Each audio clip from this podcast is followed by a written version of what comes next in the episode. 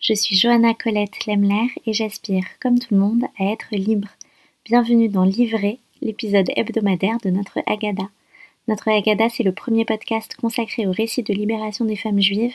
J'y crois intime et universel, tradition et modernité, monde juif et pensée féministe. Vous êtes nombreuses à me demander des ressources, alors voilà mes trois recos de la semaine qui nourrissent la réflexion qu'on mène ensemble. Et aujourd'hui, je vous propose un podcast et deux livres. Je commence avec un podcast à soi de Charlotte Bien-Aimée, qui est une source d'information, d'éducation et de réflexion de grande qualité depuis 2017, depuis un moment déjà donc. C'est un podcast d'Arte Radio et la journaliste y évoque différents sujets, du sexisme ordinaire à comment on fait famille, en passant par l'amitié entre femmes et des ateliers d'autodéfense pour les enfants et adolescents dans un monde où ils et elles sont la cible de violences et de harcèlement.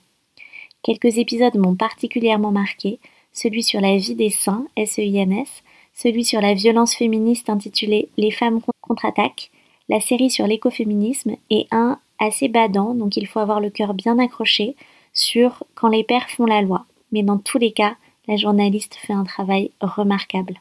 Je continue avec un livre de Charlotte Perkins Gilman intitulé Le papier peint jaune, où l'autrice décrit les prémices de la folie.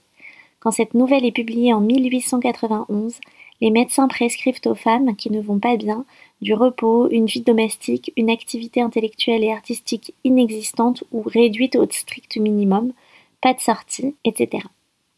Charlotte s'est vue prescrire ce traitement et elle a failli sombrer dans la folie.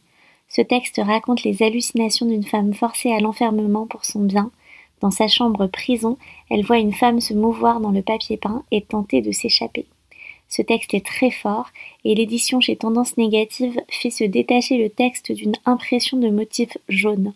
On doit parfois découper les pages pour découvrir le texte ou d'autres illustrations, ce qui augmente les niveaux de lecture et l'expérience de la lectrice. Et enfin, je ne vous ai pas encore parlé de Marguerite Duras, alors je le fais maintenant. Je l'ai beaucoup citée, notamment en introduction du podcast, vous savez parce qu'elle a écrit Les femmes, ça ne s'écoute pas, les propos des femmes, ça ne s'écoute pas. J'ai tiré cette citation du livre La vie matérielle, dont Duras dit que c'est un livre qui fait passer le temps et dont j'ajoute qu'il le fait passer admirablement bien. Il y a tout ici de la finesse et du génie de Duras, son rapport à l'alcool, à l'écriture, à la cuisine, au désir. Je vous en lis un passage.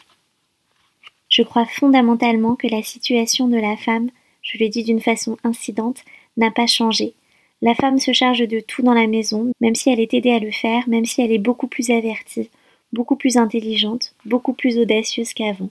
Même si elle a beaucoup plus confiance en elle maintenant, même si elle écrit beaucoup plus, la femme eu égard à l'homme n'est pas changée.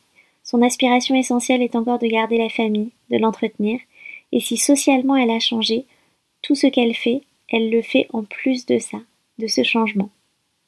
Mais l'homme, lui, a-t-il changé? Presque pas.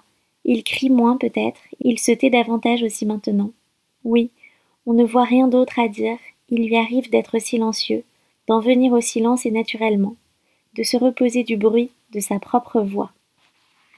Voilà, livré c'est fini, hâte que vous me partagiez vos avis et vos lectures. En attendant, n'oubliez pas de mettre 5 étoiles sur votre plateforme d'écoute, abonnez-vous et activez la cloche pour être notifié des nouveautés. À très vite pour de nouveaux épisodes.